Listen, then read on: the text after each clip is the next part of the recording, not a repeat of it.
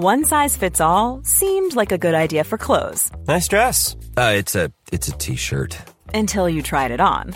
Same goes for your healthcare. That's why United Healthcare offers a variety of flexible, budget friendly coverage for medical, vision, dental, and more. So, whether you're between jobs, coming off a parent's plan, or even missed open enrollment, you can find the plan that fits you best. Find out more about United Healthcare coverage at uh1.com. That's uh1.com.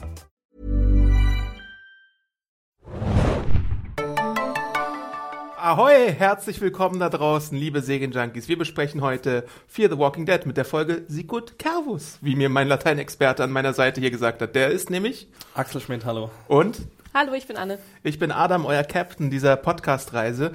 Ähm, und Sehr gut.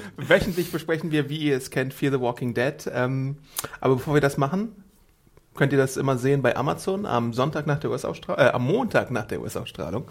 Sonntag ist die US-Ausstrahlung, Montag könnt ihr es bei Amazon sehen, Deutsch und Englisch oder offline, wenn ihr Bock habt. Ähm, und bevor wir die Episode besprechen, haben wir etwas Feedback, das Anne vorliest. Ja, Feedback, genau. Jetzt muss ich was tun. ähm, genau, wir haben eine Mail bekommen von dem lieben Patrick. Äh, die lese ich euch jetzt vor. Liebes Serienjunkies-Team, Adam, Axel, Anne und vor allem Hanna. Hier, hi. Auch von uns, hi Hanna. ich wollte euch schon lange schreiben, bin aber irgendwie nie dazu gekommen. Zu eurem aktuellen Podcast zu Fear the Walking Dead Staffel 2, Episode 5 hatte ich nun mal Zeit, mich zu melden. Sehr gut. Dankeschön. Toll. Ich höre den Podcast von TWD schon seit Anfang Staffel 4 und ich freue mich nicht nur auf die montägige Folge auf Fox, sondern auch auf den Dienstag mit euch. Smiley Face. Schade finde ich natürlich, dass Hannah nicht mehr dabei ist, aber Anne macht die Sache, macht diese ganze Sache auch ziemlich gut und passt irgendwie immer besser bei den Folgen auf als die anderen. Hooray für die Aufmerksamkeit. Ja, das stimmt. Vielen Dank. Die aufmerksame Anne. Ich hoffe, na, ah, das ist eine Double Alliteration. Witzig. Ich hoffe natürlich, So dass zu Hannah Frau, weil Bauer sucht Frau vorgestellt Ja, werden. die, weißt was du? war's, die aufmerksame Anne? oh Gott, das möchte ich nicht. So, ich hoffe natürlich, dass Hannah auch beim The Walking Dead Podcast wieder mit dabei ist und das Team Alban wieder zusammen ist. Vielleicht werde ich das verhindern mit meinem Leben oder meinem Messer und werde euch dann fragen, are you mad at me? mad? Aber vielleicht kommt Hannah ja auch wieder. ähm, natürlich kommt sie wieder. Längst überfällig sind auch die Cookies, die ich euch schon seit Monaten zuschicken wollte. Wo sind die Cookies? Aber zum Start der siebten Staffel von The Walking Dead gibt's Cookies für euch. Ich hoffe auch für mich, auch wenn ich nicht ähm, dabei bin.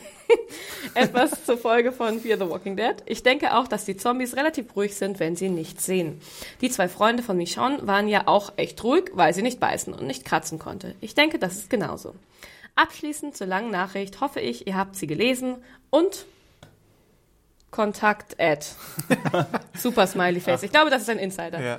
Wir haben ich immer Kontakt Ad statt äh, Stimmt, Podcast das, das, Ad. das habe ich von dieser Urban Serien Junkies Büro Legend habe ich gehört. Ja, danke lieber Patrick, wir warten auf die Cookies. Cookies. Wir haben auch viele Kommentare bei YouTube bekommen. Ja, Teilweise sehr witzige Ja, Kommentare. ziemlich witzige. Ähm, also ein sehr witziger war, es streicht sich das Steak mit der Marinade ein. Dann macht es, was immer man es ihr sagt. Äh, eine schöne Referenz. Ich glaube, die hatten wir dann auch selbst im Podcast. Ne? Ja. Und dann hatten wir noch äh, aufmerksame Zuhörer, die eine Verbindung zwischen Michelle Ang hergestellt hat, wo es unsererseits auch eine kleine Korrektur geben könnte dieses Mal. Also sie ist äh, nicht Anfang 20, sondern Anfang, Anfang 30. Wie Die Exi Schauspielerin- fälschlicherweise behauptet hatte. genau, ich war das nämlich. ähm, nee, die Schauspielerin, ich meine, sie kann ja immer noch in der Serie Anfang 20 sein. Deswegen habt ihr nicht ganz Unrecht gehabt, aber die Schauspielerin ist zum, äh, schon zehn Jahre älter. Damn, she looks Und- young. Ihr hattet ja auch letzte Folge über The Tribe gesprochen und da gibt es eine schöne Jetzt kommt unsere größte Schmach. ja. Und zwar von Patz 1984, der schreibt, äh, oder sie schreibt, apropos The Tribe, daran habe ich auch gedacht, sehr witzig, zumal die Darstellerin der Alex in The Tribe Thai Sun gespielt hat. Ja. Und zwar, das war nicht eine kleine Rolle, sondern tatsächlich die Hälfte der Laufzeit der Serie hat sie da eine ziemlich zentrale Rolle gehabt. Look into the future. Äh, und äh, sie oder er schreibt weiter, ganz nebenbei bin ich bei Axie mit der Meinung, dass Chris ihn bewusst umgebracht hat und dann mitbekommen hat, scheiße, den brauchen wir für den Deal. Ich hab's wieder vermasselt. Das war im Übrigen die erste Folge der ganzen Serie, bei dem ich langsam mit äh, Madison Alicia und Daniel anfange mitzufiebern, bevor fand ich alle egal bis scheiße in Anführungszeichen. Bei Chris hoffe ich äh, leider, dass, es, dass er schnell hops geht. Ja, der Eindruck dürfte nach dieser neuen Episode bestätigt worden sein. Alex finde ich eine eher äh, eine super spannende Figur und will die unbedingt weitersehen. Diese Folge leider nicht.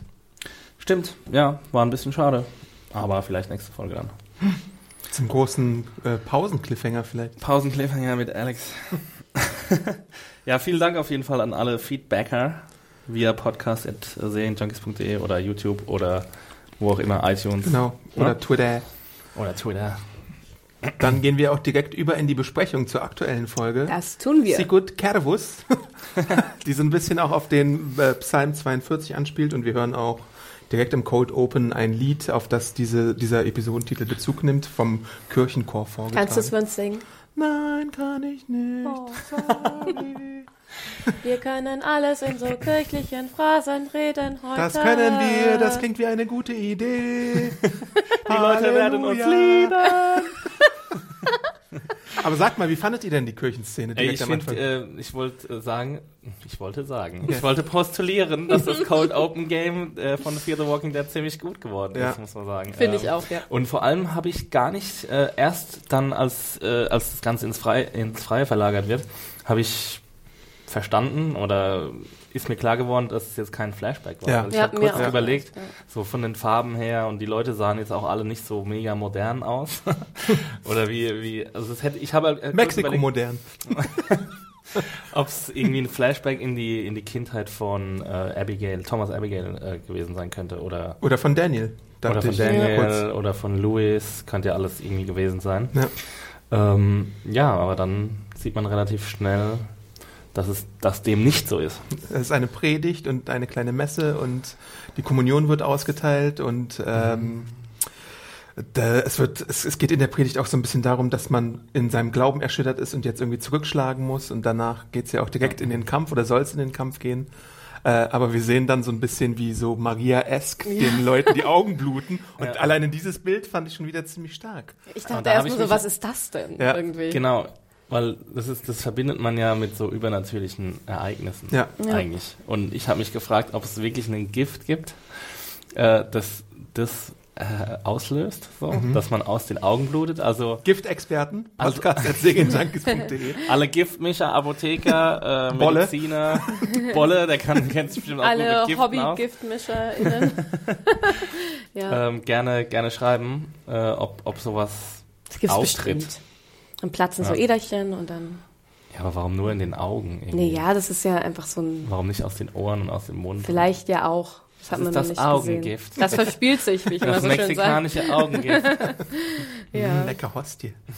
Ähm, aber kurz danach kommt ja auch schon Thomas Abigail dazu, der irgendwie versucht auch die Gruppe so ein bisschen zu bremsen, aber dann halt auch sieht, was mit der los ist. Aber die Gruppe, will sie eigentlich nur auf Zombies losgehen? Oder? Nein, ich glaube, die Gruppe Ja, will. Anne, da habe ich dir extra gesagt, pass bitte nochmal auf. Also die Gruppe, also beziehungsweise in der Predigt sagt ja ähm, der, der äh, Pfarrer schon ganz deutlich, äh, dass eine gewisse Sie daran schuld ist, dass das alles passiert. Also ähm, sie ist der Ursprung des Bösen, das sagt er dann auch später zu Thomas Abigail, ähm, dass sie also auch als ähm, Ja, da fällt als Celias schon Name.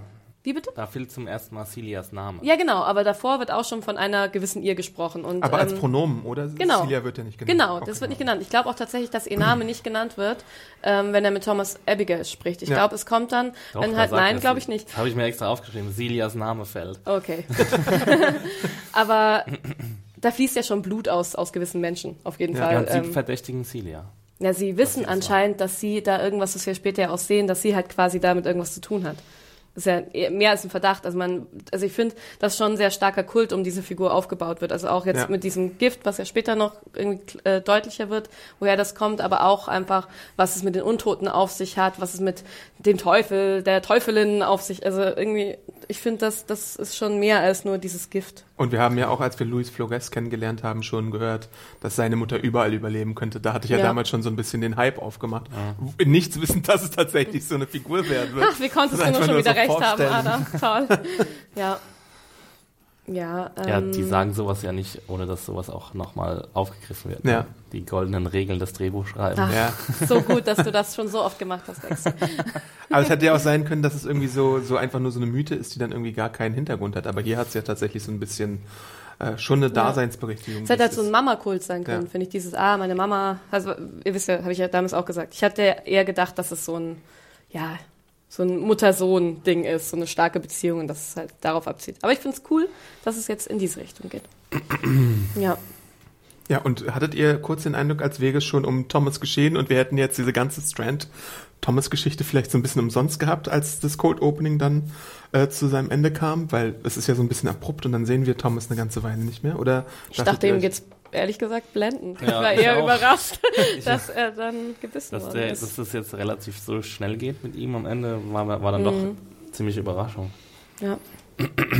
Ja, aber auf jeden Fall eine coole Szene, die dann später auch nochmal aufgegriffen wird. Aber erstmal sind wir wieder kurz an Bord der Abigail, wo Chris seine beste Frage stellt, die uns ganz ich? viel Spaß bereitet hat, ja. Are you mad at me? Aber sagt ihr das nicht später nochmal zu Alicia? Ja, der sagt es Er gefühlt sagt ganz das oft. ungefähr 20 Mal. Er sagt es auch zu, ähm, zu äh, Maddie, sagt es auch. Ah, echt? Ja. Ja, warum sind sie mad at him? Weil er den guten Reed angeschossen hatte, obwohl er als Geiselaustausch geplant war Ja. und der dann zum Zombie werden konnte und irgendwie. Was er ja zu dem Zeitpunkt noch nicht wusste. Genau. Aber trotzdem war es keine gute. Ich meine, er hatte vielleicht eine ganz gute Intention Ja. Dabei, aber es war trotzdem eine Ja, dumme aber Aktion. einfach, ich finde, das ist halt natürlich, was ja auch unsere Charaktere mittlerweile auch checken, dass es grenzwertig ist, wenn ein 16-Jähriger einfach ähm, halt einem halbwegs gesunden Typen in den Kopf ballert. Ich meine, Es ist nicht War ein bisschen falsch, es ist durchstochen. nur grenzwertig.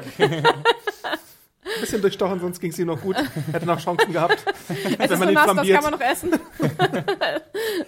Äh, ja, nachdem wir kurz diese Szene sehen, gibt es schon den Deal zwischen Flores und Strand und der Grenzpatrouille oder den Leuten, die da an der Grenze irgendwie Goldbarren kassieren für den Ja. Deal, dass sie äh, die, die Abigail über die Grenze schaffen. Ähm, da soll sich erstmal die Familie von Abigail, äh, von, von Madison und von äh, Travis und Daniel sollen sich verstecken. Wo Madison dann rausgeht auf, aufs Deck und Travis und äh, Chris reinholen will und die so, ja, muss es jetzt Ja, das fand ich auch geil. Müssen wir jetzt, ja, ihr müsst jetzt wirklich mitkommen. Also wenn ich hier So so, in, super pädagogisch. wenn ich hier so in Panik ankomme, dann solltet ihr vielleicht mitkommen. Ich habe gerade so ein ganz, gerade- Wir chillen hier hart ab, ich bin kurz los? vorm Durchbruch. Ich muss mit meinem Sohn reden. Ich erreiche Ich ihn. erreiche ihn. How do I reach my son? Are you mad at me? Oh Gott. Ähm, Ja, ja, das dann wird sehr schnell zu einem geflügelten Wort in der Serien-Junkies Redaktion. fürs Fear the Walking Dead Bingo. Are you mad at me, man? äh, ja, aber sie machen es dann tatsächlich und wir hören so ein bisschen über Daniel, der die ganze äh, Geschäftssache da übersetzt, was los ist. Ähm, es wird ein Goldbarren ausgetauscht, äh, es wird geschaut, ob da, warum denn zwei Leute auf dieser Abigail drauf sind, obwohl es ein 10 Millionen Dollar Boot ist. Äh, es wird gefragt, ja, wird glaube ich so ein bisschen gemauschelt oder geguckt, ob sie das Boot vielleicht abnehmen könnten. Ähm, dann soll geschaut werden, ob da vielleicht Tote an Bord sind und dann gibt es so einen Schusswechsel. Und ich fand sehr gut inszeniert die Szene, dass wir es nur aus der Sicht äh, der Leute in der, im, wie sag mal, Maschinenraum ähm, mitbekommen. Ja, das Okay. Also es war echt spannend. War spannend, aber es hat auch Budgetgründe, was meint ihr? Ja, natürlich es hat's nicht Budget. gezeigt Und wurde? das wollte ich, jetzt- also hätte ich jetzt auch noch gesagt, das ist einfach, ich glaube, hättest du das irgendwie Nee, ausgespielt, doch, hättest du das Wieso? ausgespielt, hättest du da eine halbe Stunde für gebraucht, um das halbwegs spannend und cool zu machen. Das ist, natürlich ist das auch eine, eine Budget und auch eine Inszenierungsfrage, was, wo ich dir recht gebe, dass ich es auch ähm, cool fand. Aber es ist natürlich eine Entscheidung, dass du sagst, okay, wir wollen das irgendwie schnell abhandeln, das soll nur so ein kleiner Punkt in der Folge sein. Ja. Also lass ich es halt irgendwie aus dem Off quasi erzählen. Ja, aber Weil sonst wirkt es halt tragic. Also wenn du dann sagst, ja, hier und Asshole auf Spanisch, bum bum. Are you mad at me? Ja, die Action-Szene ist vielleicht ein bisschen teurer zu inszenieren als das, was man unter Deck hatte, aber ansonsten. Aber es ist ja auch nicht, es ist einfach zeittechnisch, glaube ich, ähm, nicht so effektiv und nicht so cool. Ich glaube, es wirkt schnell trashig, wenn du das in der gleichen Ach, Zeit wenn es abhandelst. so, so schnell geht, oder was? wenn es so in schnell einer geht, Minute dann, so schnell geht? ja, in einer Minute irgendwie, das wirkt halt nicht glaubwürdig, meiner Meinung nach. Ich finde es ein bisschen schade, dass wir uns jetzt schon von äh, Luis Flores verabschieden mussten, Ja, der schon, in dieser ne? ganzen Sache dann äh, gestorben ist. Äh, aber also er ist auf seinen letzten Metern sozusagen, er ist noch nicht ganz tot und möchte auch, dass man ihm nicht seinen Kopf durchsticht wie den Mhm. anderen Zombies, weil es da, wie es, wie wir in der Folge erfahren, auch so Glaubensdinge äh, Dinge gibt, die Ja. ihm wichtig sind, weil, weil sein, na da sprechen wir glaube ich später Mhm. zu. Äh, aber auf jeden Fall Daniel ist ein Vollassi einfach. Ja. Also er ist erstmal, äh, geht er sehr effektiv, äh, effizient vor Ja. und entzombifiziert die, die beiden toten, Ja. ähm, ähm, wie sagt man, Guards oder, ach ja, ihr wisst, Dudes. was ich meine, die zwei Polizisten da. Küstenwächter. Küstenwächter. Ja, Ja, genau. Wow. ähm, und dann verweigert er irgendwie Loris Flores da seinen letzten Wunsch mit dieser Münze. Ja. Der wirft sein Give it Aber- to my mama! Und er wirft Nope. vor Aber es hat ja eine ganz starke Bedeutung, auch diese Münze. Und ich glaube, das ist, also ich habe, ähm, es bedeutet, glaube ich, in der christlichen Mythologie irgendwas mit Weisheit, äh, die Eule, aber ich habe auch sofort an diesen bösen Blick gedacht. Und ich glaube, dass das tatsächlich auch ganz schön viel mit Aberglauben bzw. Glauben zu tun hat, dass er die weggeschmissen Wir hat. müssen mal kurz über Daniel reden. Wir wissen, dass Griselda relativ gläubig war. Wissen wir auch, dass Daniel den Glauben abgeschworen hat? Nein. Glaube ich nicht, nein. Warum ist er dann so, dass er so arschlochmäßig die Münze wegwirft? Weil das, glaube ich, in diesem, also in einer starken, also auch im starken katholischen Glauben, glaube ich, geht's halt manchmal äh, ganz stark Richtung Aberglauben und Okay. Symbolhaftigkeit, was du ja auch in deiner Review so oft geschrieben hast.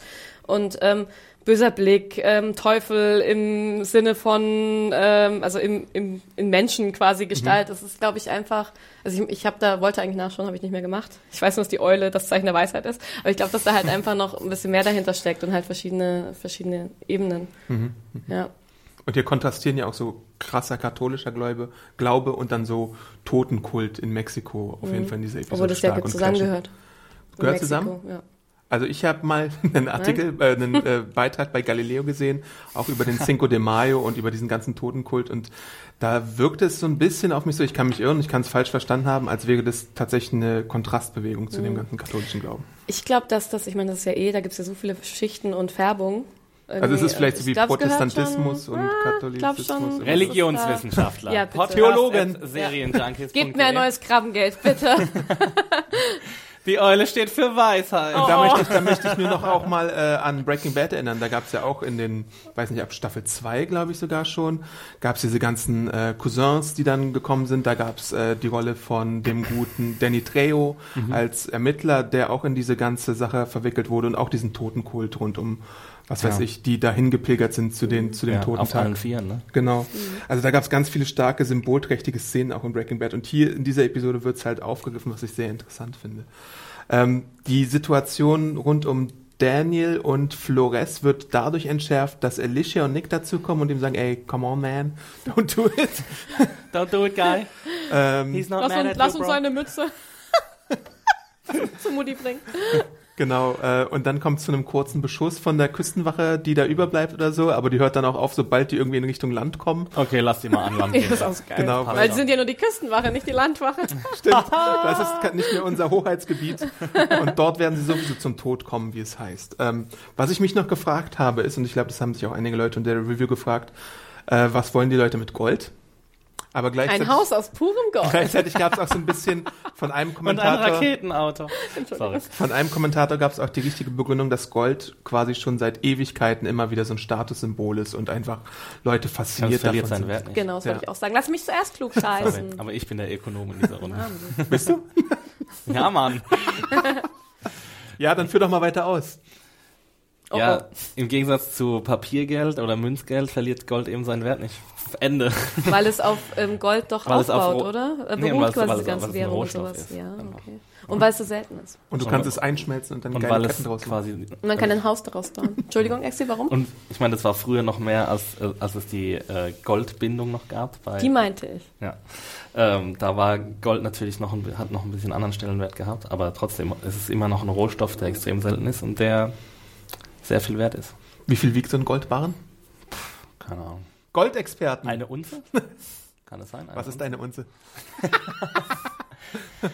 3,28 Kilogramm. Okay. Nee, ich glaube, es ist mehr. Die wiegt bestimmt so 10 Kilo oder so. Dieses ganze Vorgeplänkel äh, von, von dem Deal und dem äh, Grenzüberschreiten führt dann im Endeffekt auch dazu, dass sie tatsächlich jetzt schon ganz frisch äh, in dieser Episode dann in Mexiko sind und Strand erstmal das Auto von Thomas findet, was irgendwie verlassen ist und sie kommen da bei dieser Kirche an und äh, Strand ist ganz außer sich, weil er sich denkt, oh, oh, wo ist mein Lover? Und dann kommt es schon zum Fight der Gruppe versus die Gläubigen. Und ist es nicht schön, dass wir da sehen, dass Strand tatsächlich tiefe Gefühle für Thomas hat? Ja. Nicht wie ihr dachtet, also du nicht, wie du dachtest, Exi, dass es nur ein Vorwand ist und dass er das nur gespielt hat, um an seine Kohle zu kommen. Da war ich sehr beruhigt. Naja, das habe ich ja- also so. Hast du immer noch nicht gesehen? so eindeutig habe ich das jetzt nicht äh, gesagt. Ich hab Naja, schon ab- lass uns zurückspulen. Ich hab, Strand macht alles nur wegen Geld. Das ist nicht meine Stimme. Das Du hast gehackt. kein Herz. ja, ich baue das später zusammen aus einzelnen. Strand Strand macht das. nur wegen Geld. Ach, schön, das wird ein tolles Nachmittagsprojekt für mich. Aber ich fand es trotzdem noch, also wir kommen später erst dazu, aber ich fand es trotzdem noch ziemlich spannend, wie sich diese Geschichte entwickelt hat. Ja, Weil Strand ist ein ziemlich guter Schauspieler. Dabei bleibe ich. da unterstütze ich dich auch dabei. Ich nicht, nur damit jemand was anderes sagt. Apropos Unterstützung, es kommt zum allerersten Kampf, wo die gesamte Gruppe gegen Untote antritt und das fand ich sehr signifikant und sehr mh, symbolisch auch, weil gleichzeitig auch mehrere Geschichten erzählt wurden. Das fand ich ziemlich gut gelöst. Also wir haben die Geschichte von Nick, der äh, auf das kleine Mädchen trifft. Mehrere kleine Mädchen Ja, ab, Das ist abschlachten. richtig hart. Davor hat er sich mit Und dem bei kleinen jedem Mädchen, neuen kleinen Mädchen hat er einen gequälten Blick. ja, er, sich, wirklich? Warum kommt die jetzt auch schon wieder zu mir? er hatte sich ja auch noch mit dem kleinen Mädchen angefreundet da auf dieser Insel, deswegen ist Ja. es nochmal doppelt hart. Äh, wir haben diese ganze Chris, Alicia, äh, Chris, Chris, Alicia und Madison-Situation, wo Madison von einem Zombie quasi umgerannt wird und äh, attackiert wird und Chris gar nichts tut, während Alicia es sieht und dann einschreitet. Äh, die Psychowerdung des Chris wird hier schon Ja. noch stärker herangetrieben. Und wir haben Daniel, der so eine Vision hat von einem kleinen Kind, als er so ein, ein Ja. Zombie-Kind wirkt Nee, und dann so ein Vision, Flashback so ein hat. Flashback. Ja. Äh, und davon Ophelia dann herausgerissen wird. Wir brauchen eine exakte Sprache, Adam, in diesem Podcast. Ja, das ist vor allem mir besonders wichtig. Okay. Ich bündle meine Sprache Semantik, auf den Annie. Podcast, damit ich ansonsten Oh mein Gott, ich war gerade eine Stunde weg, was ist passiert? Ja, also ich bin vor allem bei Daniel auch gespannt, weil der jetzt in der, na gut, er kommt nicht ganz kurz, aber es gibt halt so ein paar Andeutungen. In der letzten Episode gab es die Stimmen, die wir gehört haben. Jetzt gibt es dieses Flashback zu dem Kind, was wir gesehen haben, aber wir Ja, ein wissen noch nicht ist auch genau. nicht ein Trigger. Entschuldigung. Ja, aber einen Trigger gibt es dann auch nochmal später bei Nick, das ist ein gutes äh, Stichwort. Ein Ähm, gutes Wort an. äh, ob wir jetzt, Ich finde es krass, wie sie das bei Daniel machen, dass sie das immer so ganz wenig einstreuen in jeder einzelnen Episode. Wir hatten ja in der letzten Episode hatten wir ja auch das Die Ding, dass Stimmen, er ja. Stimmen gehört. Das war zum ersten Mal. Hatten wir davor schon irgendwas in die Richtung? Ich glaube nicht. ich bin mir jetzt nicht sicher, ob wir in der ersten Staffel mal was hatten. als er gefoltert hatte, war da? Ich glaube nicht. Also ob wir, ob wir es bildlich hatten, weiß ich jetzt nicht. Aber ich glaube schon, dass wir immer so Momente hatten, wo er so mal kurz innehält und dann irgendwie eventuell was hört oder irgendwas sieht, was nicht da ist.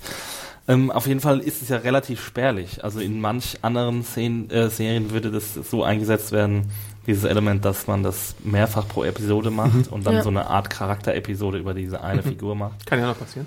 Kann auch passieren, klar. Ich, ich, das ist jetzt auch keine Kritik oder so. Ich finde es nur interessant, dass es halt einmal pro Episode auftaucht und dann nicht mehr. Es ist ja aber auch was, was die Serie gerade in der ersten Staffel schon gut, ähm, ja, quasi den Zuschauer doch vorbereitet hat und die, diese Geschichte wurde schon gut erzählt, dass, dass er eben ein Folterer war, dass er Menschen gequält hat, dass er das gut kann, dass er ganz stark zwischen gut und böse irgendwie unterscheidet und halt für die große Sache halt alles tun würde. Und deswegen für glaube seine ich Familie. für seine Familie, genau. Aber ähm, also auch, äh, ja, ich meine, er hat ja auch für, für den Staat, für die Regierung, für Mhm. irgend, hat er ja auch gefoltert. Ähm, und ich glaube, deswegen kommt einem das dann nicht komisch vor, wenn man dann halt kurz sieht, ah ja, stimmt, okay, der foltert, ja, stimmt, der war ja Folterer. Ah, gut, er ähm, will den, er muss diesen Zombie-Jungen umbringen. Ups, ein kleiner Junge erscheint. Das kommt, das passt ja irgendwie. Das kommt nicht ja, aus dem Blauen, das stimmt Ja. schon. Aber ich weiß auch tatsächlich nicht, ob ich es besonders cool finde. Weiß ich nicht.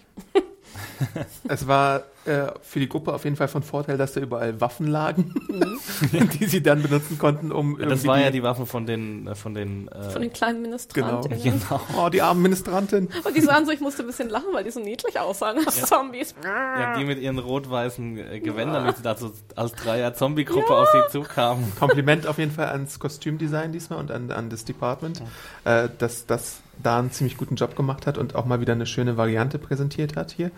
Ähm, Und stimmt, Ministrantinnen-Zombies hatten wir noch nicht. ja, und Nee. Geistliche und sowas. Das fand ich auch cool. Ähm, und nachdem sich der Gruppe entledigt wurde, geht's auch weiter mit dem Auto, was äh, Abigail da schön zurückgelassen hat. Wo alle hinten schön auf dem, wie nennt man das? Ladedeck, nein. Lade, Doch, auf ja. der Laderampe La- saßen. Aber warum hat er das eigentlich zurückgelassen? Das ist eigentlich eine gute Frage. Weil er da gebissen wurde und dann nicht mehr Auto fahren konnte? Oder? Das wissen wir nicht. ist, wahrscheinlich kam dann Celia und hat ihn mit ganz vielen bewaffneten Mit Menschen Helikopter. gerettet. Helikopter, das ist gut. Ja, aber er hat ja auch nicht gewartet, bis die alle zu Zombies werden. Nee. Nee, er ist wahrscheinlich Und vor allem, warum sind die überhaupt dort geblieben als Zombies? Das, da war, das war ja nicht eingezäunt oder sowas. Das Gelände. Warum? Frage ist, als die, als deren Augen geblutet haben, waren sie da schon Zombies Nein. oder waren sie gerade in der Da sind sie Transformation? gerade gestorben, glaube Sind ich. sie gestorben? Dann waren sie alle tot, dann wurden sie zu Zombies und dann sind sie in die Kirche zurückgegangen. Ja, um weiter zu beten. Weiter beten und singen. Ja. Wir brauchen noch den Titan Beat von Jesus Christ. Ich habe ja später noch zu, dieser, zu diesen Zombies eine lustige Theorie. Okay. Ich darf sie nur nicht vergessen, weil ich habe mir Schreib's mal wieder keine Notizen gemacht. Ja? Adam hat mir gerade einen Stift gegeben. Ich werde es mir aufschreiben. Ähm, wir gehen dann weiter zum Celias Mansion, sozusagen, äh, die sehr Hacienda. Hacienda, Hacienda. die mich sehr an wieder Breaking Bad erinnert hat. So, ich, ich habe dich ja gestern extra im Skype Breaking gefragt, äh, in welcher Staffel das war mit äh, einer gewissen Flashback-Szene. Keine Ähm, Spoiler für Breaking Bad, die Serie, die seit drei Jahren Ja, das muss ja jetzt nicht sein, falls jemand noch ich nicht äh, dabei war. ähm, aber das Anwesen erinnert mich so ein bisschen an so einen Irrgarten. Wir haben so ein bisschen so ein Best-of aus ähm, Herschels Farm äh, und Morgans Clear-Status, finde ich, plus mexikanische Einflüsse. Plus The Shining. äh, weil wir haben so einen Irrgarten, wir haben Fallen, wir haben so Dornen, wir haben äh, Landwirtschaft, äh, wir haben ein großes, starkes Tor. Äh, also eigentlich so ein ziemlich cooles Anwesen, um sich da zu verschanzen. Und die oder? Parallele zu Herschels Farm wird noch eindeutiger im Laufe der Episode. Das stimmt. Aber wie gefällt euch schon mal dieses Anwesen als möglicher Fluchtpunkt? Ähm, Würde ich gerne mal abhängen, auf jeden Fall. Ja, würde ich auch machen. Ist, äh, ist nicht schlecht da. Strom ist auch da, Fernseher ist da, Elisha äh, glotzt Ob, erstmal ein obwohl es bisschen. ja schon eine sehr ländliche Gegend war. Also man, die, die Infrastruktur war ja nicht besonders gut. Wenn man jetzt auch die Kirche gesehen hat, da waren eher so Staubwege, da war jetzt nichts betoniert oder sowas. Äh, und, und die, die Häuser und die Kirche auch selbst waren alle sehr einfach gehalten. Ähm, und dann war eben mittendrin diese große Hacienda. Ähm, Aber das gibt's doch voll oft, oder? Dass irgendwelche reichen Menschen sich irgendwo ins Nirgendwo, wo es halt hübsch aussieht, einfach so einen Ja. krassen Palast hinbauen. ja. Aber bis du zum, zum Hauptanwesen kommst, musst du erstmal den Irrgarten äh, durchlaufen. Und der, da gibt's ja auch Draht und so und da verfangen sich Zombies, Mhm. die könnte man ja dann da auch damit so ein bisschen aufhalten zumindest. Oder? Ähm, Ja, ich meine, da erstmal reinzukommen als Zombie, Ja. das ist ja das ein riesiges Mauerding. Nee, The das Wall ist auf jeden Fall oder? ein Ja. ziemlich guter Ort, Ja. um sich zu verschanzen. Außer man macht halt eine andere Sache, die wir später noch sehen, dann Mhm. sind vielleicht Zombies schon irgendwo in der Nähe. Äh, wie gesagt, guckt Alicia erstmal einen schönen alten Film auf DVD oder DVR. Fand ich sehr sympathisch. Und ich dann glaube, ich kommt- hätte das Ja, auch vorher haben gemacht. sie ja noch das äh, gute alte Waffen-Abgeben-Problem. ah ja, stimmt, genau. Die ganze Diskussion, die wir jetzt auch, glaube ich, schon 800 Mal gesehen haben, in der Mutterserie zumindest. Und äh, hier geht es dann auch wieder drum, ähm, nur Daniel verweigert sich Ja. und hat dann, da haben wir dann schon wieder den ersten Hinweis drauf, ne? Diese Ja. Haushälterin, die ist auch nicht ganz koscher, also die, das siehst du gleich, da haben sie so eine Schauspielerin ausgewählt, die so ein markantes Gesicht hat und die es auch so sehr kühl spielt alles, also so Mhm. freundlich reserviert, sagen wir jetzt mal. Und dann, wenn es um die Waffen geht, ist sie dann doch wieder. Aber sie redet doch gar nicht mit den Waffen, mit ihnen. Doch. Das macht ja die in dem Weißen. Ja, das meine ich ja, Haushälterin. Ach so, du Ja. meinst Nicht gar nicht Celia. Celia. Ja, die ist ja die, quasi Nein. die Oberhaushälterin. Ne? Celia? Ist die Oberhaushälterin? Naja, die ist ja die, die ist ja quasi das Kindermädchen gewesen früher. Sie ist der Boss aber eigentlich. Ja, Sie sie ist jetzt natürlich der Ja. Boss, aber deswegen war ich halt kurz verwirrt. Ja, aber Axi meint die. Die Äh, die Waffenfrau. Die, Ja, ja, ja, ja, ja. die Begrüßung macht quasi. Ich passe halt immer besser auf als ihr. wisst ihr? Ja, ganz eindeutig. Was denn? Es war nur ein Wortverwirrungsproblem. Äh, Platz gibt es aber genug da in diesem Anwesen äh, und Waffen sind, wie gesagt, wie Axi schon gesagt hat äh, und Annie nochmal bestätigt hat, nicht gewollt. Nach einiger Konfusion. Die müssen draußen bleiben, ähm, wobei Daniel ja sagt, man braucht eigentlich immer eine Waffe. Man weiß ja Ah, Aus nie. gutem Grund. Ähm, Dann kommen wir endlich zu diesem Fernsehding. Glotzen, endlich. das ist die wichtigste ja. Szene der Episode. Na, weil wir jeden wieder Fall. unsere Catchphrase losbringen können. Are you mad at me? Lisha, are you mad at me?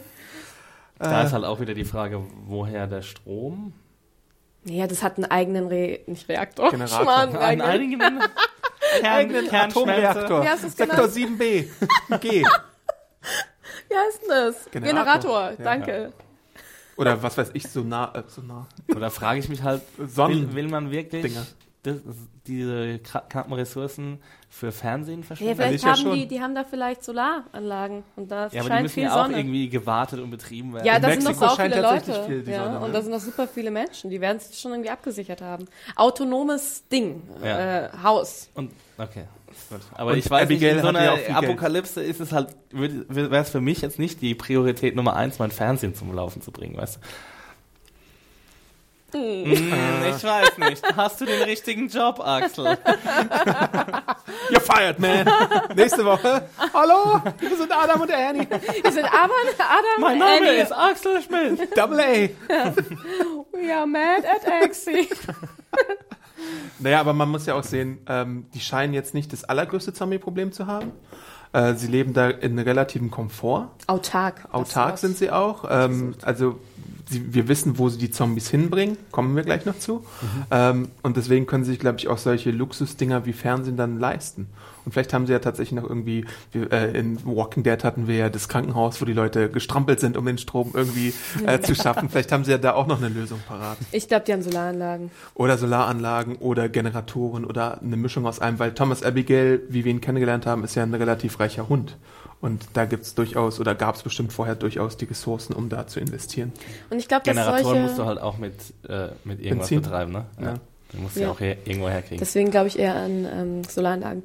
Aber Vielleicht haben sie auch einen, äh, sorry, macht nichts. äh, vielleicht haben sie auch so eine Ölreserve wie JR. Vielleicht Hm. Ist er der mexikanische JR. Genau. Meint ihr nicht, dass, also ich finde, glaube gerade bei so reichen, dubiosen Typen ist es doch schon oft so, zumindest in meinem, von meinem äh, Fernsehwissen her, Mhm. dass halt solche Paläste im Nirgendwo auch oft dafür gebaut werden, um einfach Zuflucht zu haben, ähm, gerade wenn mal irgend, keine Ahnung, die Steuerfahndung kommt. Also ich finde es schon ziemlich plausibel, dass das Ding autark Mhm. Stimmt, wo hatte sich Kim.com versteckt? Ah nee, das war in Australien. Neuseeland. Neuseeland, okay. Da hat er sich aber nicht versteckt. Im Panic Room doch mit einer abgesägten Schrotflinte und hat da hat er gewartet auf die nur ein Fahnder. riesiges Anwesen.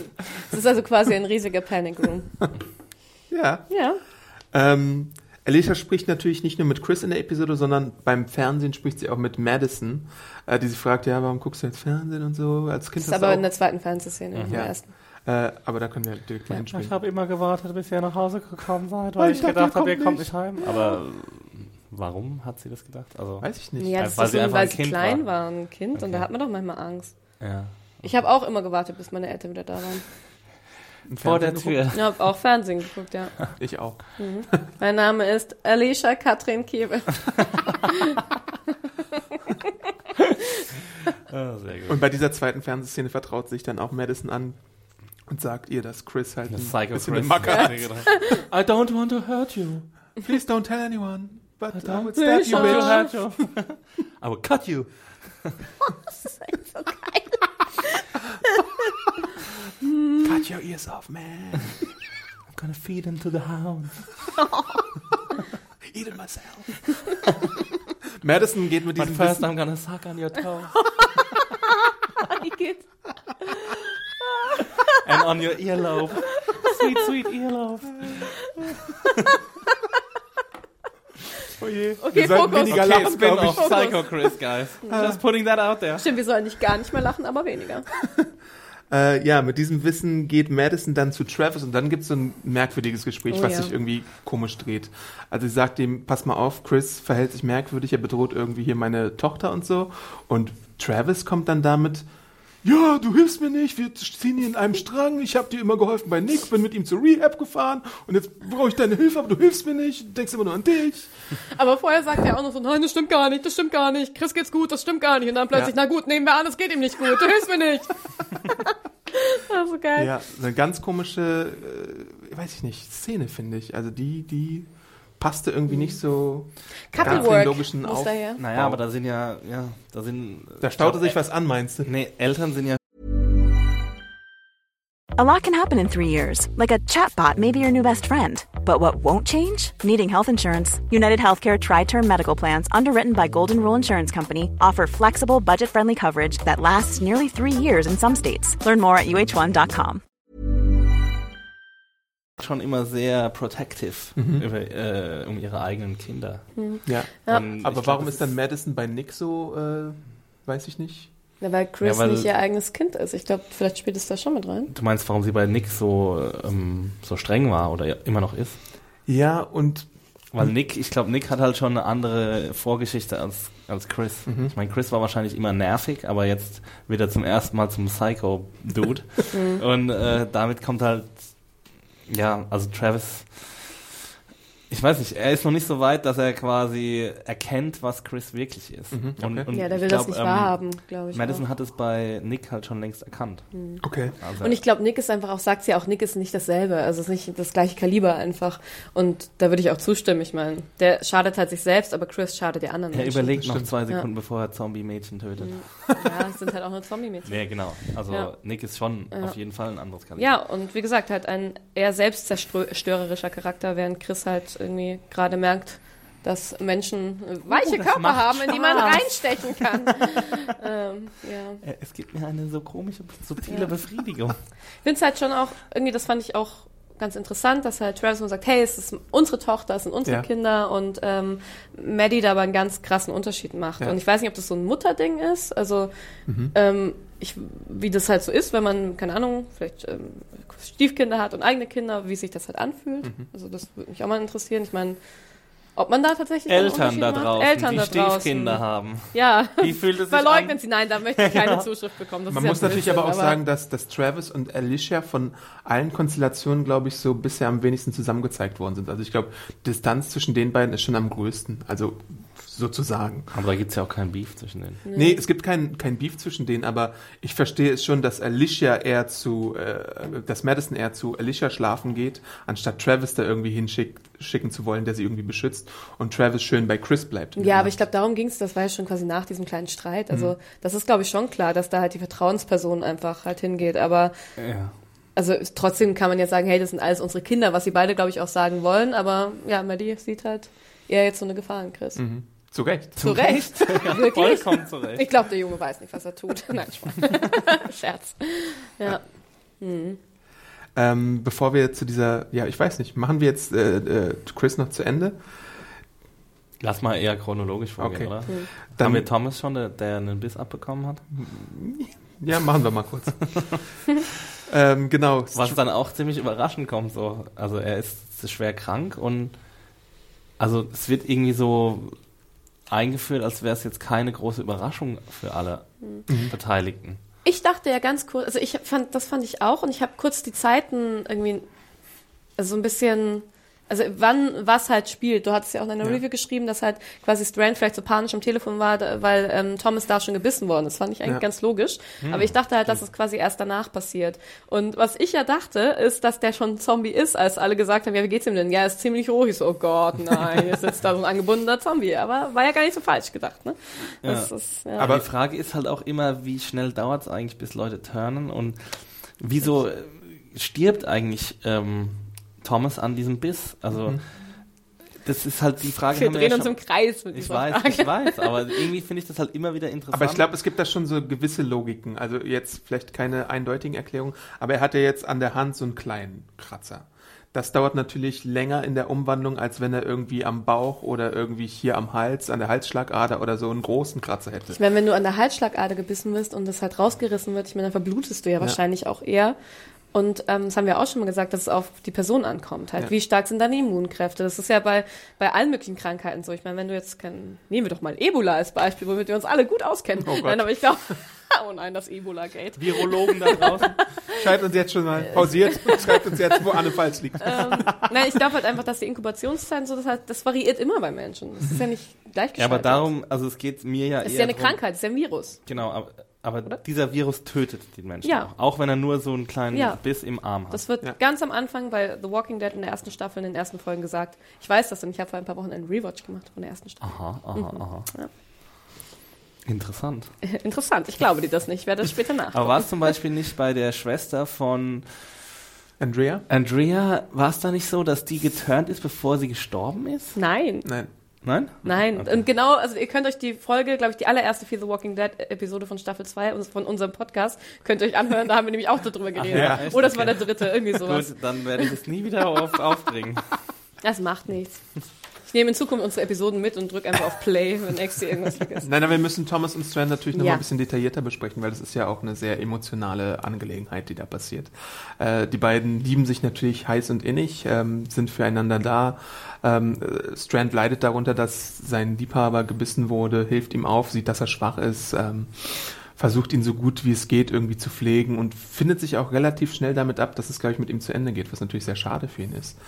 Äh, was ich auch sehr schade finde aus anderen Gründen, weil es gibt ja diverse Tropen. Ich weiß jetzt nicht, ob wir da tief einsteigen werden, aber wir hatten da ja schon so ein paar Artikel, ähm, dass es leider jetzt schon wieder so gemacht worden ist, dass wir irgendwie eine Beziehung von homosexuellen Charakteren haben, die irgendwie über drei, vier Episoden aufgebaut wird und dann wieder äh, zerstört we- werden muss. Das ist ein bisschen kurzsichtig und schade, wie ich finde. Äh, gleichzeitig muss man aber auch sagen, dass die Beziehung hier relativ gut dargestellt wird, von schauspielerisch äh, von beiden Seiten aus. Und wir haben halt hier auch noch so ähm, diese ganze Symbolik noch dabei mit Celia, die dann auch nochmal kommt äh, später und ihn mit dem äh, Schwamm so ein bisschen pflegt. Da habe ich diese, äh, die, den Vergleich gemacht zu Jesus Christus, der vor seiner Kreuzigung nochmal irgendwie gewaschen Ja. wird mit dem Schwamm. Ähm, also da brodelt es so ein bisschen in der Symbolik in dieser Episode. Ja. So eine heilige Episode. Und dann gibt's natürlich auch nochmal die andere Komponente, nämlich diese mit den Star-Crossed Lovers, weil es so ein bisschen diskutiert wird, ob es jetzt so ein Romeo und Julia-Ding hier gibt. Äh, wenn Mhm. Romeo du und stirbst, Romeo und Julia, Romeo, genau. Wenn du stirbst, dann komme ich mit dir, dann können wir hier ewig als Zombies weiterleben. Celia könnte da irgendwie was einleiten und wir wissen ja Aber durch wissen Sie das mit Celia? das, das müssen sie Ja. wissen. Das, Warum? Ich finde, Warum, dass woher soll Strand das wissen? Strand sagt ja, ähm, Celia wird uns, ähm, wird auf uns aufpassen, ähm, keine Ahnung, ähm, takes care of us Ja. when we are dead. Irgendwie sowas stimmt, kommt gute da. Frage. Und ähm, ja gut, woher soll er das wissen? Vielleicht hat er das irgendwie. Man weiß ja ja auch nicht, in welchem nicht da. Zeitrahmen das ist. Ähm, wie lange sie da sind, ich weiß nicht, so ein Tag, zwei, Mhm. eine Nacht auf jeden Fall. Vielleicht hat ihm das ähm, Thomas auch erzählt. Ich glaube schon, dass er das irgendwie mitgekriegt hat. Vielleicht- vielleicht weiß es es auch Thomas tatsächlich gar- nicht. Selbst nicht. Was mich nämlich auch, ähm, was, Ich was, glaub, was ich mich auch gefragt hat äh, bei Celia, sie ist ja einerseits hat sie ja diesen Glauben, diesen sehr starken Ja. und auch sehr eigene Ausformung von diesem Glauben Ja. und ist ja wahrscheinlich katholisch angehaucht, ist dann aber komplett cool mit dieser homosexuellen Beziehung, Mhm. was ja, glaube ich, für in so katholisch geprägten Ländern wie Mexiko wenn es hoffentlich katholisch geprägt ist, keine Ahnung, ob das wirklich stimmt, aber ist ja eher so ein Tabuthema. Und da habe ich mich Ja. gefragt, weil sie ist ja wirklich komplett down mit dem ganzen, mit, dem, mit der ganzen Beziehung. Aber Naja, gab es sie in den Vorepisoden so ein bisschen so von wegen, ich akzeptiere dich nicht ganz? So, so ein paar Spannungen gab es da schon, Es gab, oder? ein, es gab einen Satz von ihr, als ähm, nachdem sie äh, Thomas mit dem Schwamm gewaschen hat, hat sie gesagt, ich dachte immer, du wärst nicht gut genug für Ja. ihn, aber jetzt bin ich stolz auf dich wegen Okay. der ganzen Obladengeschichte. Und ich glaube tatsächlich, da würde ich dir recht geben im Allgemeinen, dass das natürlich ein schwieriges Thema oder auch ein, ähm, also halt die katholische Kirche ja ähm, Homosexualität einfach ablehnt. Aber ich glaube, dass in, in dem Mikrokosmos das oft so ist, dass du sowas ausblenden kannst, auch, auch als sehr starke gläubige Person. Also, ich weiß nicht, auch ich kenne auch Menschen, die sehr stark katholisch gläubig, gläubig sind, aber trotzdem halt, wenn sie die Menschen dann kennen, sagen, ah ja, die sind ja ganz nett, bla bla bla Das bla ist ja bla. meistens diese Ja, genau, Sache. eben. Und das ist nicht, nicht, dass es das unbedingt besser macht, dass es in Ja. dem Großen und Ganzen einfach homophobe Kackscheiße ist, aber ähm, deswegen, also finde ich, das ist nicht, nicht ähm, unglaubwürdig oder komisch, dass sie, dass sie den beiden Raum gibt oder die auch akzeptiert. Ich finde halt, Celia ist so ein bisschen merkwürdiger Charakter. Also, ich weiß nicht, ob das absichtlich so ist, aber sie ist ja auch fast gar nicht darüber geschockt, dass ihr Sohn äh, Ja, getötet wurde. Ja, weil er ja auch nicht getötet wurde, weil sie ja dachte, okay, es- wenn er nicht in den Kopf geschossen wird, ist er nicht weg. Sie hat halt ein anderes Verständnis Genau. von Leben und Tod und der Nachwelt und so. Und- Und, sie glaubt halt, dass er weiter auf der Erde wandelt und so irgendwie seinen Frieden finden kann. Und das sehen wir dann auch, als Daniel da ein bisschen rumstreunt und sieht, dass sie die äh, Untoten im Gefängnis aufbewahren und die der junge Mensch da Ja. mit, de, ihr, mit seiner Mutter redet. Ja. Und vorher Und den Hund da hat. Und dann habe ich euch den süßen Golden Retriever gefüttert. Das ist echt. Ja. Ja, stimmt. Sie sagt ja auch irgendwie, dass die Toten schon immer unter uns gewandelt sind, nur Ja. jetzt sehen wir sie. Genau, Ja. ja. Ah. Okay, aber das ist ja schon, also dass du dann trotzdem irgendwie nicht mal kurz in Tränen ausbrichst, wenn du, Mhm. wenn du deinen Sohn verlierst. Aber wenn du so einen starken Glauben hast und das so verinnerlichst, glaube ich, dass, das, dass es dir egal ist. Dann weißt du ja, okay, die Person ist jetzt entweder bei Gott oder wandelt ja weiter unter uns. Ich glaube schon, dass man da so komisch werden kann, dass das dann irgendwie keine ich Wertung glaube, es ist auch ein. Unterschied, ob Strand ihr jetzt mitteilt, dass er gestorben ist beim Kampf oder wenn es jetzt Madison Mhm. gesagt hätte oder sowas. Da gäbe es vielleicht auch Auf jeden nochmal. Fall ist ja wieder wichtig, dass er keinen Kopfschuss Ja, gekriegt hat. weil er dann eben wieder aufstehen kann. Ich glaube, hätten die jetzt, hätte jetzt Daniel gesagt, nö, nö, wir haben den den Kopf zerstückelt, dann wäre sie wahrscheinlich ausgerastet und hätte mit Obladen um sich geschossen. mit poisoned Obladen. Wer sich auch mit Celia Hostien anfreundet, ist, ist Nick, der keine kann Lust einfach mehr, Das ist auch so geil, ey. der keine Lust mehr, hast du was zu essen für mich? Ich habe echt Hunger. Der keine Lust mehr auf Tod und Verderben hat und irgendwie so ein bisschen so ein gequältes Lächeln äh, ihr hervorbringt. Und Ähm, Madison spoilt wieder die Party. Ja, wirklich. wieder ein Dick-Move. Aber da musste ich auch so lachen, weil Celia dann ihm ja diese Suppe gibt und irgendwie dann stellt, stellt sie ihm diese Schüssel dahin und es sind halt, es hat ein Löffel Gell, drin das oder ist so zwei. wenig. und ich dachte mir so, sag mal, Es gibt erst zum Achtessen, hier hast du einen kleinen Pre-Snack, es ist ein Löffel. Und this is amazing. Norms. Gib dem doch mal ein bisschen Willkür. Ja, wirklich. Da ist, doch, da ist doch eh nichts dran an dem. Und vor allem macht, macht Madison auch noch den Dick-Move, dass sie schon wieder sagt, dass er stinkt. I can smell you from here. Diese Mutterliebe ist stark in are you ihr. mad at me? Geh mal duschen, Walla. Ich glaube, das war so eher so ein bisschen jokey und hey, wir sind beide erwachsen und du stinkst und ich Ja, aber nicht. sie war ja schon sehr unfreundlich. Sie hat dann am Schluss noch rausgepresst, ja, danke für die Gastfreundschaft und so, aber sonst war sie ja schon sehr kühl zu Ja, weil sie sofort wieder diese, diese Löwenmutter rausholt Ja. irgendwie und dann kann er so Jemand anders versteht Weg. sich gut mit Ja. meinem Sohn. Geh weg von Nick. Ihr könntet ihn zu Drogen überreden oder andere schlimme Dinge tun lassen. Oder noch schlimmer zu Religion. Ja, Madison müssen wir auch nochmal in dem Kontext besprechen, wo sie bei Strand und Thomas drin ist. wir haben auch Strand und Thomas schon wieder völlig aus den Augen Ja, verloren. Das ist ja ja, das okay. macht nichts. Aber das Äh, macht ja nichts. Wir kehren ja wieder mit, Mad äh, mit Madison in Genau, den Raum ja. zurück jetzt. Da äh, guckt sie so für meine Begriffe einmal ganz verdächtig auf, auf Thomas und seinen Biss. Und ich hatte so ein bisschen den Eindruck, als äh, sagt dieser Blick so aus, du äh, Strand, weißt du auch tatsächlich, was du hier machst? Der Mann ist gebissen, äh, sieh mal zu, dass du das, äh, da- dass du hier deine Gefühle nicht irgendwie übernehmen lässt. Hattet ihr auch so einen ähnlichen Eindruck, so dass Madison bereit wäre, wenn jetzt hier irgendwie die Kacke am Dampfen ist, dann draufzuhauen oder nicht? Ich glaube schon, dass sie auf jeden Fall die Bereitschaft hat und auch mittlerweile weiß, was, was ähm, geboten ist, Mhm. wenn solche Situationen auftauchen. Ich habe es eher so als mitleidiges Ding gelesen. Wirklich? So. Mhm. Also nicht, dass, dass sie denkt, oh, oh, das, da müsste ich mich vielleicht später wieder drum kümmern, wenn Also das bestimmt auch, aber primär habe ich halt, habe ich es eher so gelesen, dass sie halt, dass es ihr halt leid tut, dass den beiden das passiert ist. Okay. Hm.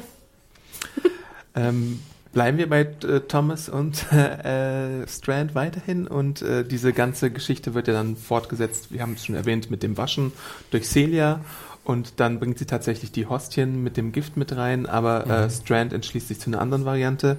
Er benutzt das Kissen als Schalldämpfer und erschießt ihn.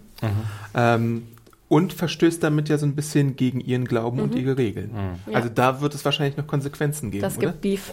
Ich Ja. frage mich aber auch irgendwie, warum sie dann gar nicht Strand davon abhalten will, von diesem angeblichen Plan, den er hat. Also ich glaube ja auch so, äh, er hat da ja schon Thomas vorgespielt in seinen letzten Atemzügen. Meinst du? Ich glaube nicht, dass er ihm das vorgespielt hat. Ich Doch. glaube, dass er Ich, in ich dem glaube, er hatte Moment. einen, einen kurzen Ich glaub auch. Meinungswechsel nochmal. Nee. Ich glaube, er hat. Ich glaube auf jeden Fall, dass er das gespielt hat. aber was, wieso? Dann ist er da so ein ja, weil, krasser weil er ihm dahinter. halt einen besseren, einen leichteren Übergang in den Tod ermöglichen will.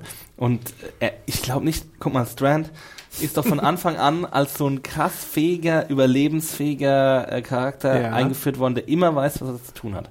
Und jetzt soll er auf einmal von der Liebe so sehr dahingerafft sein, dass er sterben will. Das, also das Ich passt glaube, für mich wenn du, überhaupt wenn nicht du, zu seinem wenn, Charakter. wenn ein großer Teil einfach ein Mensch ist, den, den du liebst, von auch diesem ganzen Konstrukt und dem ich weiß, wie ich überleben muss und hier Machenschaften, Kohle und wir sind voll die geilen Geschäftsmänner. Wenn das so damit involviert ist, ich meine, es hängt ja zusammen, kann ich mir einfach gut vorstellen, dass, dass dann einfach der Sinn des Lebens quasi weg ist, weil diese ganzen Geschäfte sind weg, weil es Apokalypse und so und jetzt ist auch noch dieser Typ weg, der jetzt stirbt. Also ich kann mir auch vorstellen, dass er quasi das schon machen wollte und dann seine Meinung wieder ändert, was er ja auch dann irgendwie kurz andeutet.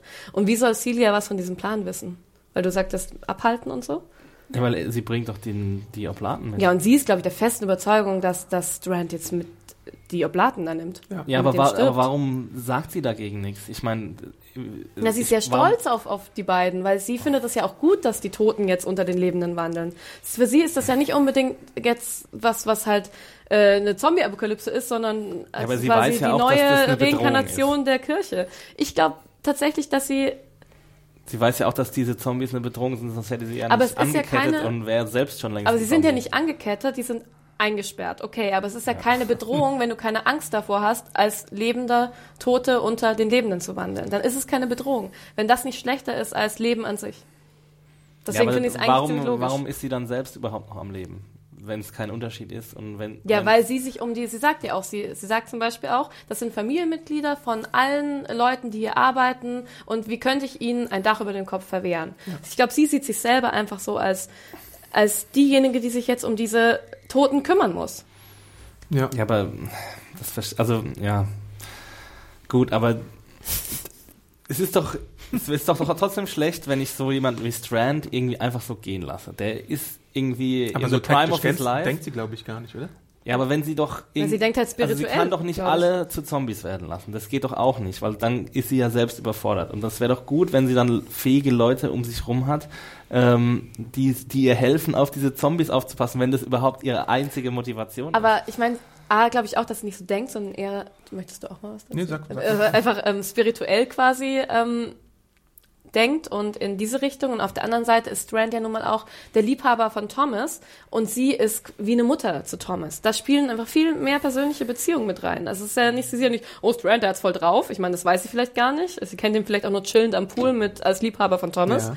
Und ähm, ich glaube eher, dass sie denkt, hey, mein armer Schatzi-Putzi Thomas muss jetzt gehen, der wird jetzt ein wandelnder Toter und ähm, die können auch in dem wandelnden Tod gemeinsam noch sein. Und sie weiß ja auch, dass Thomas das halt sehr gut tut. Ich glaube, dass da viel Familienbände und Persönliches mit reinspielt und nichts Taktisches, weil für die Taktik, taktischen Sachen hat sie genug Menschen da. Und sie hat tatsächlich eine Infrastruktur aufgebaut. Ja. Sie hat äh, Angestellte, die ihr da helfen, das Day-to-Day-Business zu regeln. Und ich glaube, da wäre Strand jetzt gar nicht unbedingt vonnöten gewesen. Ähm, Golden es ist, Retrievers Es ist tatsächlich füttern. eher so, dass sie, glaube ich, tatsächlich Thomas Abigail irgendwie ermöglicht, seinen Traum da nochmal zu leben oder so. Oder sein, Sein Liebesglück zu sein finden. Liebesglück zu finden. Und ja, Ja, wo die Motivation dann halt herkommt, ja, okay, gut, da, da haben wir jetzt vorhin schon drüber gesprochen. Ähm, ja, Aber wir sehen ja jetzt, dass da vielleicht noch Opposition kommt, auf jeden Fall. Ähm, wir haben Daniel, der ja schon in der ersten Staffel das äh, Zombie-Stadion befreit hat. Mhm. Und der jetzt wahrscheinlich nicht das für die beste Idee hält, wenn da ein Zombie-Gefängnis ist. Ja. Und vielleicht da wieder irgendwas unternehmen wird und wahrscheinlich wieder mit Madison Rücksprache halten wird. Du, was machen wir jetzt? Äh, also da kann man durchaus gespannt sein, was da noch passieren wird. Und wir haben ja immer noch nicht nur diese äh, Thomas-Abigail-Situation, sondern wir haben auch noch die Chris-Situation. Als es nämlich Nacht wird, äh, steht Chris auf, wartet ab, dass äh, Alicia schläft, fragt, ob krass, sie ey. schläft und greift zum Messer und will tatsächlich Madison umbringen. ja, ist es so? Also, er geht ja erst ins, in den Raum rein und Ja. dann sagt er, ähm, Alicia, Ja. und da will er sie ja offensichtlich wecken. Und wenn er Madison töten wollte, würde, Ich hatte wirklich den Eindruck, dass er sich er versichern will, möchte, wollte er einfach, ach, er wollte einfach nur gucken, ob sie Ja, schläft. glaube ich oder? auch. Und dann wollte er Alicia, Alicia, im Schla äh, Madison im Schlaf umbringen. Das war, glaube ich, sein Plan. Aber dann geht ja der Schuss los. Ja, aber warum will er Madison im Schlaf umbringen? Ja, er ein weil er, weil, er, weil er einfach, weil Aber er gut, das ist Madison jetzt- als geht jetzt ein bisschen arg schnell. Nein, ich glaube, dass er Madison als Bedrohung wahrnimmt. Ich meine, das ist ja wirklich, das ist ja, Madison hat ja auch Travis gefragt, was hast du ihm erzählt? Weil sie natürlich weiß oder sich denkt, dass Travis ihm erzählt hat, also Chris, dass, ähm, dass sich Madison Sorgen macht, dass es ihm nicht gut geht. Also im Moment ist Madison für Chris in seiner, in seiner kleinen Psychoblase, glaube ich, der, der Indikator für alles Beschissene, was ihm passiert. Und es gibt auch noch so eine Situation, wo Chris sich ihr anvertraut und Madison dann genau das Gegenteil macht von dem, was er erwartet. Ja, also es ist genau, so ein, ja, so ein gewisser Verrat, den Madison in seinen Augen Ja, aber dann müsste, also er muss ja eigentlich verstehen, dass das für ihn wahrscheinlich dann auch tödlich enden würde.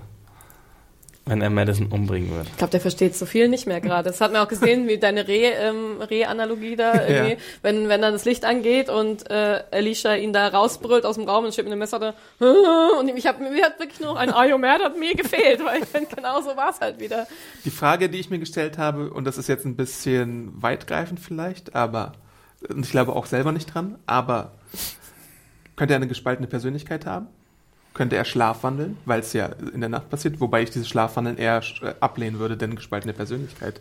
Äh, aber manchmal weißt du ja nicht, da, da Also Schlafwandel würde ich ausschließen, weil er ja so, schon sehr bei Bewusstsein ist. Okay. Dann würden sie das, glaube ich, anders inszenieren, wenn wir Mhm. denken sollen, dass er schlafwandelt. Wahrscheinlich mit einem Nachthemd und einer Mütze. Einer mit so einem. Philisterhut.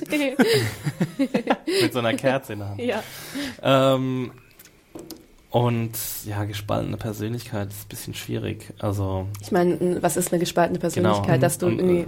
ein, ein Psychopath, der das, da gibt es wahrscheinlich Schnittmengen mit Mhm. gespaltenen Persönlichkeiten, Psychopathen und Soziopathen und was weiß ich was. Aber es geht mir ein bisschen arg schnell so mit Psycho Chris. Also die Szene mit Alicia, die kann ich ja noch einigermaßen verstehen, aber dass er jetzt Leute anfängt umzubringen aus seinem eigenen Camp, Es gibt halt, es gibt halt noch so zwei Indizien, ne? Chris ist da, Schuss fällt, äh, Alicia sagt, get out.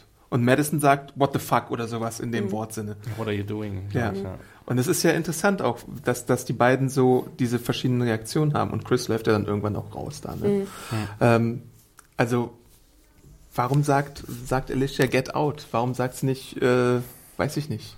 Warum versucht sie nicht aufzuhalten oder sonst irgendwas Ja, ich glaube, ja, das ist, glaube ich, der beste Weg, wie sie denkt, ihn jetzt aufhalten zu Und er hört ja auch auf, auf Alicia und nicht auf, auf Ja, weil vielleicht hat er in dem Moment dann irgendwie ist er wieder so zu sich gekommen und hat realisiert, was er da eigentlich gerade Mhm. versucht.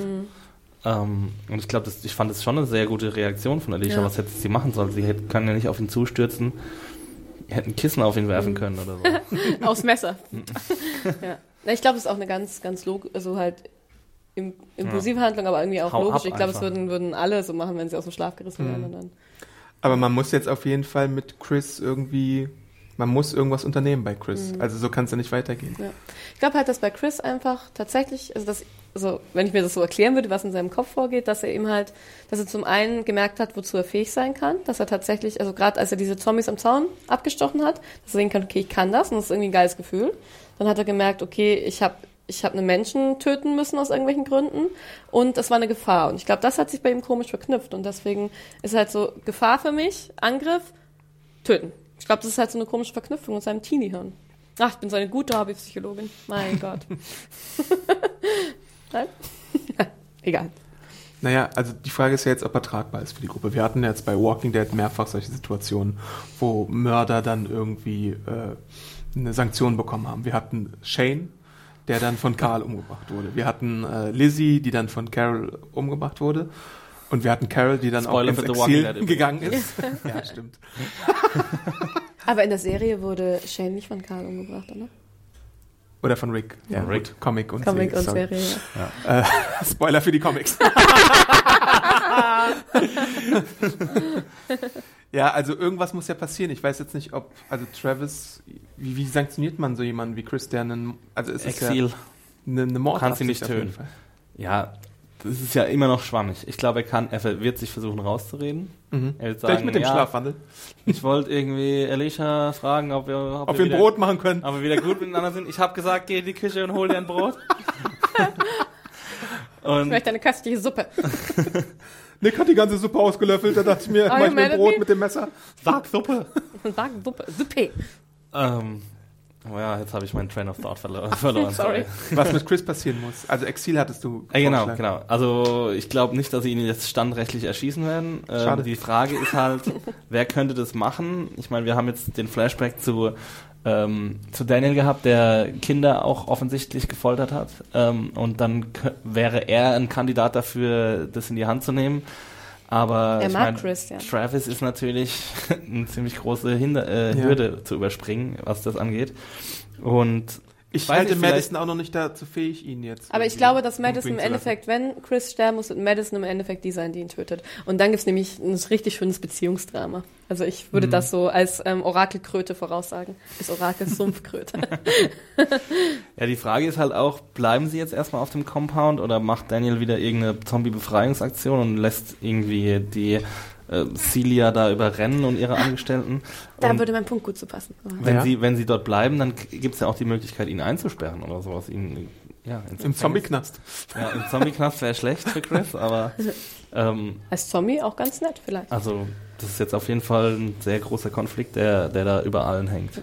Ich habe mir gedacht, ob sie, Ja. dass äh, Celia vielleicht sich so eine Art Zombie-Armee aufbaut, weil sie die ja, also ich bin da drauf gekommen, weil ja die MinistrantInnen, geistlichen Zombies da draußen rumlaufen. Und man sieht die dann ja noch in, in einem Käfig. Und dass sie die vielleicht schon mal rauslässt. Und vielleicht kriegt die das ja hin, quasi die ab und zu mal rauszulassen. Vielleicht gibt es ein Hintertürchen und dann so als Zombie-Armee hat. Ich weiß, da ist jetzt nichts dahinter, aber das ist ein schönes Bild, finde ich. Ach, bevor uns noch jemand in den Kommentaren vorwirft, dass wir es nicht besprochen hätten, natürlich gibt es eine Parallele zwischen diesem Zombie-Gefängnis und äh, Walking Dead Staffel 2 mit Ja. Herschel und der Farm und der Hütte und so. Das war quasi genau das gleiche. Ja. Wobei ich hier die Symbolik noch ein bisschen fast stärker finde. Aber es sind ja auch ihre Nächsten. Sie hat ja nicht alle da eingesperrt, Ja. sondern schon Familienmitglieder und sowas. Und das war ja bei Und die Herschel Intention ist unterschiedlich. Herschel war sich sicher, dass die krank sind und wieder Ja, geheilt werden ja. können zu richtigen Menschen. Und äh, Celia weiß ja sehr wohl, dass die tot sind. Die findet es halt nur geil, dass die lebenden Toten jetzt halt, also dass die Toten, die unter uns wandeln, jetzt sichtbar sind. Ja. Ja. Great stuff. Amazing. Äh, ich glaube, dann hätten wir es erstmal für diese Episode und wir können zum Wie fandet Fazit ihr die kommen. Ophelia Nix-Szene mit dem Beten? Ah ja, genau, die Ophelia Nix-Szene, stimmt. Gut, dass du das noch erwähnst. Ja, Ja, dann hat er so ein Flashback zur ersten Episode. Genau. zur Ja, aber Pilot-Episode. Das habe ich mich auch Ich gefragt, dachte, dass warum. man halt irgendwo in der Kirche, wo er war, dass man irgendwo diese Eule wieder sieht. Das hätte mir gut gefallen. Dass man irgendwo diese Eulensymbolik nochmal aufgreift. Celia ist verantwortlich für den Virus. Nee, aber die Mit Eule den ist doch an dem. Baum. wo Ja, genau, die guckt er an und dann kriegt er diese, Ach, diesen meinst- Flashback. ach In der LA halt, Kirche. ich In der dachte LA halt in der, in der. Urkirche quasi, Ja. ähm, in, der, in der ersten Die Episode. Urkirche, die älteste ja. Kirche der Welt. Genau, ich habe aufzureden. Meine eine Stunde gute Rhetorik ist auch fast vorbei. Ja, aber findet Nick zum Glauben oder ist das einfach nur so ein Ding, wo er jetzt, keine Ahnung, Oh, bitte. lass Ich glaube, oh, es könnte schon passieren, weil auch mit diesem Celia-Gespräch ganz am Ende, sie sind nicht wirklich tot. Nein, mein Lieber, das sind sie nicht. hat er ich die Suppe halt, ja. bekehrt? Ja. Ich finde es halt so geil, wie halt Ophelia aus dem Nichts, ich meine, vielleicht haben die offscreen ja super die innige Beziehung auch, also, ja, Nick, du kommst jetzt mit mir mit, wir laufen jetzt dahin und ich bete jetzt, das ist voll der intime Moment mit meiner Mutter, aber du bist dabei. Danke, dass du das mit mir machst, sonst dachte ich auch so, ihr hattet zwei, zwei Minuten Screentime toge together, Ja. zusammen vielleicht Ja, vorher. es gab diese Sache mit dem Alkohol trinken, was er ihr empfohlen hatte. Eine Minute. Und vielleicht ist auch äh, so als taktischer Gedanke, dass sie da nicht alleine rumläuft, weil sie Das ja dachte Gegend ich auch, aber dann hat sie sich da so bei ihm bedankt, äh, dass er neben, mit ihr da gekniet hat und zu Mutti gesprochen Ja. hat. Dann hätte sie auch sagen können, hier, warte da hinten, ich mach das allein. Ja, Ja, Nick kann einfach mit allen. ey. Ja. Das ist der Homie von allen. Ich mag Nick mittlerweile ja auch. weil er so gut riecht. Nick, willst du mein Freund sein? Frank Delane. Ja, also ist jetzt Fazit-Time. Darf ich, soll ich dich fa- anfangen lassen, Nö. Annie? Auf eigene Gefahr. Ich habe mir dieses Mal wieder nichts aufgeschrieben, Ja, dann weil Exi, fang mal an. es gibt keine Fazitthesen mehr, die ich irgendwo hinschlagen möchte. Schade. Ähm, ja, wieder eine solide Episode. Ähm, ich äh, ich glaube, wir, wir haben ein bisschen unterschiedliche Auffassungen von diversen Szenen. Ja. Äh, und Ich glaub, das finde ich aber gut. Ich finde es gut, dass es so ambivalent gelassen wird, auf jeden Fall. Also die, die Schlussszene mit, mit Psycho Chris, ähm, die war äh, bewusst ambivalent gehalten, glaube ich, von den Serienmachern. Das soll, sollte keinen eindeutigen Schluss zulassen. Das finde ich gut. Äh, gibt uns auch ein bisschen was zu diskutieren. Dann bei Strand bin ich mir auch ziemlich sicher, um es noch einmal zu betonen, dass er niemals in den Tod gehen wollte und er sich das nicht anders überlegt hat, sondern auf jeden Fall ähm, nur Thomas den Übergang äh, erleichtern wollte. Da könnt ihr gleich nochmal wieder, wieder Worte machen. Podcast at segenjunkies.de, um Exi die Meinung zu geigen. Genau. Oder mich zu unterstützen, würde mich auch mal freuen.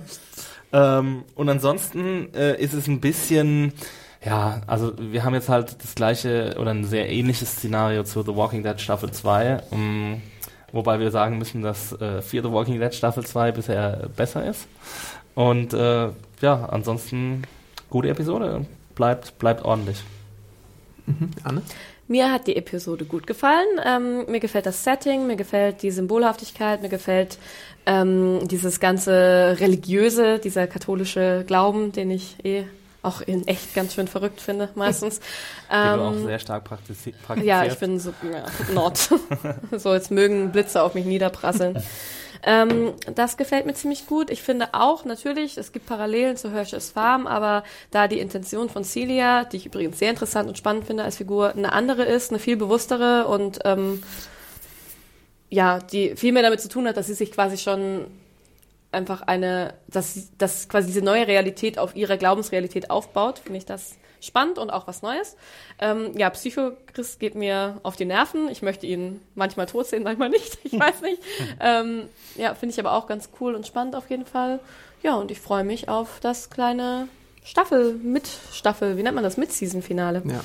Ähm, was ja nächste Woche ist, oder? Ja, genau. Ich mag das Tempo, was die Staffel vorlegt. Ich mag die Ideen, die jetzt eingebracht werden in der zweiten Staffel. Ich finde diese religiös, symbolisch durchzogene Episode mit diesem ganzen Totenkult und mit dem Katholizismus ziemlich interessant, weil es auch mal was äh, anderes bietet, was The Walking Dead jetzt nicht so gebracht hat, außer wenn man Herschels Farm so ein bisschen als Parallele zieht, die aber, wie Anne schon ausgeführt hat, unterschieden oder unterschiedlich äh, geprägt ist. Diese ganze äh, Thomas und äh, Strand-Geschichte fand ich interessant, wenn auch ein bisschen zu kurz jetzt für meinen Geschmack. Da hätte man noch ein bisschen mehr draus machen können und äh, sich nicht in gewisse Tropen begeben müssen, aber das äh, ist jetzt gerade ein US-Problem, was irgendwie, keine Ahnung. Also ich wünschte mir, dass es einfach nicht so wäre, sagen wir es mal kurz. Ähm, äh, Chris, die Entwicklung von Chris ist äh, relativ schnell, aber es gibt durchaus Präzedenzfälle dafür, warum das so ist. Und ich finde auch, de, die, der Aufbau dahin ist glaubwürdig eigentlich gemacht worden. Und jetzt bin ich sehr gespannt, ob und wie sie damit umgehen, ob es so eine Shane-Lizzie-Situation gibt oder ob es vielleicht irgendwie noch Heilung oder Rettung gibt oder vielleicht ein ganz anderer Twist kommt, weil nächste Woche ist ja tatsächlich dann schon wieder eine Pause und ich habe, glaube ich, gelesen, dass da vielleicht hm, Oh mein Gott. ein? Cliffhanger vielleicht. I don't know. Große Überraschung. I don't know. Äh, ansonsten habe ich eine sehr gute Wertung gegeben. Ich glaube, ich habe viereinhalb Sterne Ja. diesmal verpasst, weil es mir vom Intro bis zum Ende eigentlich ziemlich gut gefallen hat. Und Are You Mad at Me? Geht in unseren Bingo-Wortschatz über. äh, ich muss hier noch einige Plugs machen, nämlich zum einen natürlich könnt ihr die Folge montags immer bei Amazon Prime sehen, in Deutsch und Englisch. Dann könnt ihr bei uns wöchentlich neben unserem fantastischen Fear the Walking Dead Podcast auch den äh, Game of Thrones Podcast äh, anhören. Äh, Was sind- ist dieses Game of Thrones? es sind gerade Upfronts und auf serienjunkies.de findet ihr eine Themenseite zu den Upfronts und äh, könnt bald auch eine Live-Sendung äh, zu den Upfronts sehen. Apropos Live-Sendung, äh, nächste Woche ist das große Halbstaffelfinale bzw. Mid-Season-Finale von Fear the Walking Dead und da wird es dann auch wieder ein großes Twitch-Event geben. Da freuen wir uns, wenn ihr da einschalten würdet. Wir planen da vielleicht auch wieder so ein paar kleine Super Überraschung. Boni. Äh, und ansonsten auf dem, dem Podcast-Channel findet ihr nicht nur die Serien-Podcasts, sondern auch zum Beispiel den Civil War-Podcast und bald vielleicht auch einen klitzekleinen X-Men-Podcast, wenn euch, äh, wenn uns die Upfronts dann mal die Zeit dazu lassen. Ansonsten könnt ihr natürlich meine X-Men-Review auch diese Woche nachlesen. Das ist der super Plug für dieses Mal. Ansonsten ähm, Kontakt, oh fuck, steht äh, es. podcast.serienjunkies.de für alle Zuschriften von Theologen und Maritimexperten, Bootsbesitzern und äh, Krabbenfans. Und ihr findet uns sonst noch bei äh, iTunes, wo ihr uns 5-Sterne-Bewertungen geben könnt und mit euren Bewertungen hilft, weitere schöne Podcasts zu machen. Und bei YouTube, wo ihr uns bedaumen und abonnieren könnt, das würde uns sehr freuen. Und natürlich bei Twitter und Instagram, wo findet man dich da? Äh, mich findet man bei Twitter und Instagram unter Max Stilecht. Ich, Annie? Und mich unter @animation. Ich bin Awesome Arndt bei Twitter und Instagram und erfreue euch dort mit, was habe ich zuletzt gepostet? Comics und Süßigkeiten. Ganz Du genau. postet wenigstens was. Ich erfreue euch mit gar nichts. Aber ich freue mich über Follower trotzdem. Alle vier Wochen gibt's mal ein Bild. Ja, und wir hören uns dann und sehen uns dann nächste Woche auch tatsächlich beim erstmal abschließenden Fear the Walking Dead Podcast für die nächsten drei Wochen. Live-Podcast. Live-Podcast, Ja. genau. In. Farbe und bunt. Genau. Bis dann. Tschüssi. Ciao. Ciao.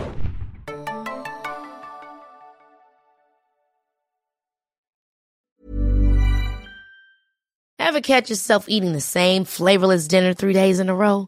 Dreaming of something better? Well, HelloFresh is your guilt-free dream come true, baby. It's me, Kiki Palmer. Let's wake up those taste buds with hot, juicy pecan-crusted chicken or garlic butter shrimp scampi. Mm.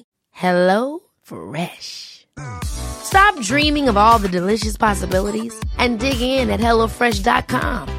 Let's get this dinner party started.